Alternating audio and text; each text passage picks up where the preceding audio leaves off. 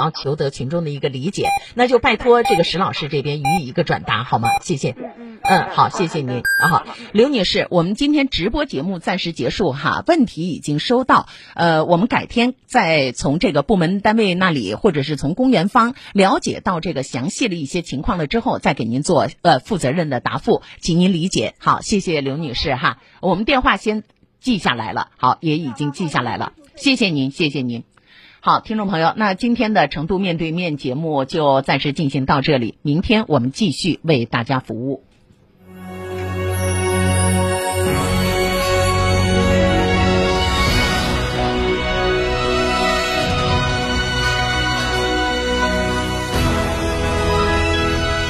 成都的声音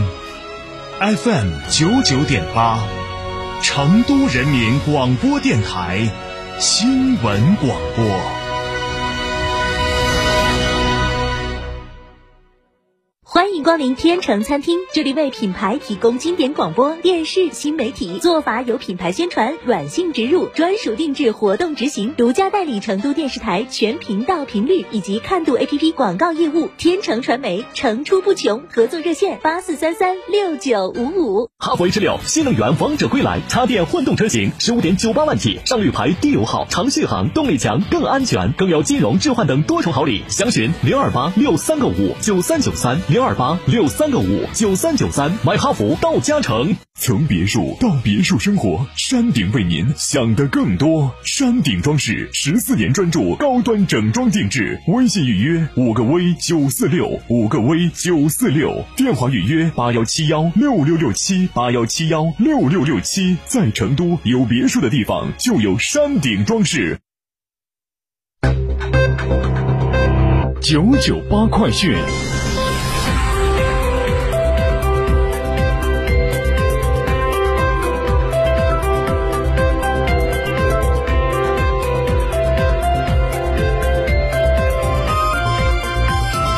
各位听众您好，时间来到了上午的十一点零二分，欢迎您收听九九八快讯，我是浩明，为您播报新闻。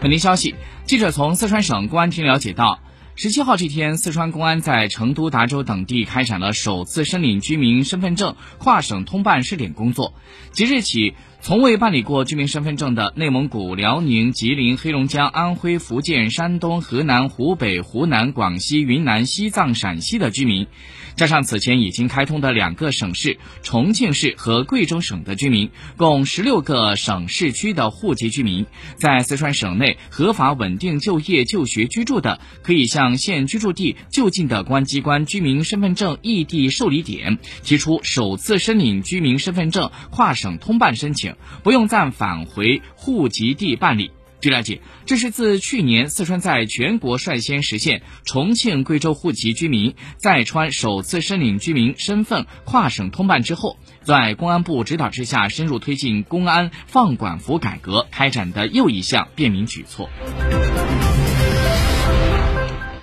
工信部官方网站在昨天发布了工业和信息化部关于加强和改进工业和信息化人才队伍建设的实施意见，提出建设科战略科学家梯队，立足工业和信息化的重点领域，坚持实践标准，从国家重大项目担纲领衔专家中推荐一批战略科学家人选。坚持长远眼光，有意识地发现和培养更多工业和信息化领域具有战略科学家潜质的高层次复合型人才，壮大高素质技术技能人才队伍，培养大批卓越工程师，组织实施卓越工程师星火计划，在工业和信息化领域着力建设一支。爱党报国、敬业奉献、具有突出技术创新能力、善于解决复杂工程问题的工程师队伍。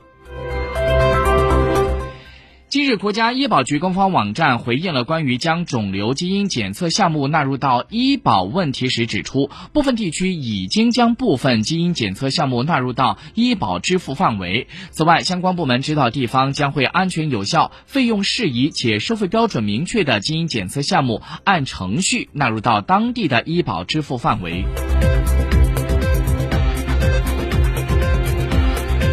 近日。银保监会消费者权益保护局发布了二零二二年第七期风险提示，提醒有借款需求的广大消费者要选择正规的机构办理贷款，警惕非法中介或者是不法行为侵害自身的权益。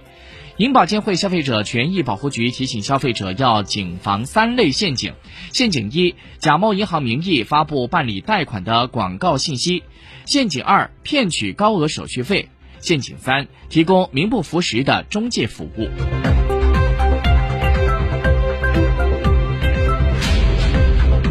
昨天，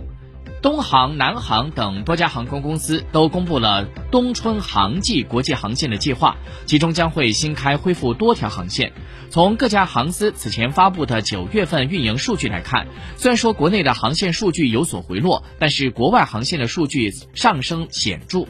除了恢复开通航线之外，多家航司现在也是在促销起了机票，加速回血。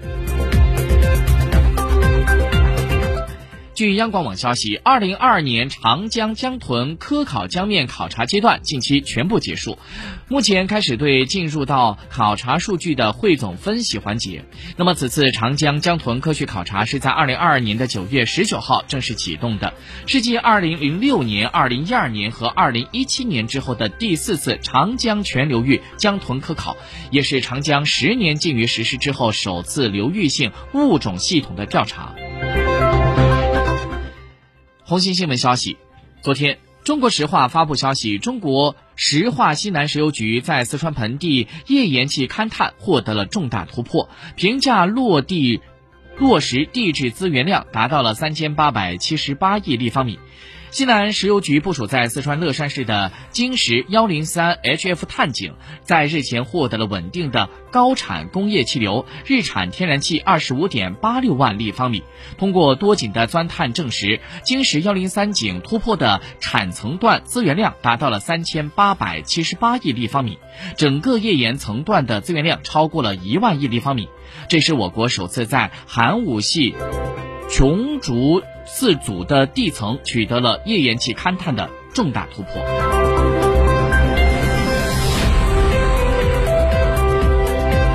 再来看一下国际消息，根据叙利亚国家通讯社的报道，美国在十七号共出动了九十二辆车，再次从叙利亚东北部非法掠夺了一批石油和小麦资源，并且将其运往了美方驻伊拉克北部北部的军事基地。消息人士的话说，一支由三十四辆油罐车和卡车组成的车队，从非法的瓦利德过境点将偷来的石油和小麦运到了伊拉克的北部。消息人士补充说，美军近期在叙利亚盗油是愈发频繁，而八月份以来已经发生了至少十几次美军盗取叙利亚石油的事件，而累计使用了近千辆油罐车运送至叙利亚境外的美军基地。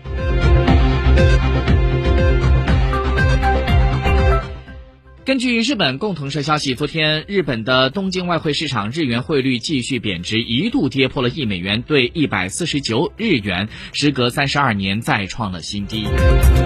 据韩联社消息，韩国军队在十八号发布消息说，韩美军队将会从十月三十一号到十一月四号期间，在韩国上空实施备战综合训练。这也将是韩美两国自二零一七年十二月以来首次如此大规模的实施联合空中军事演习。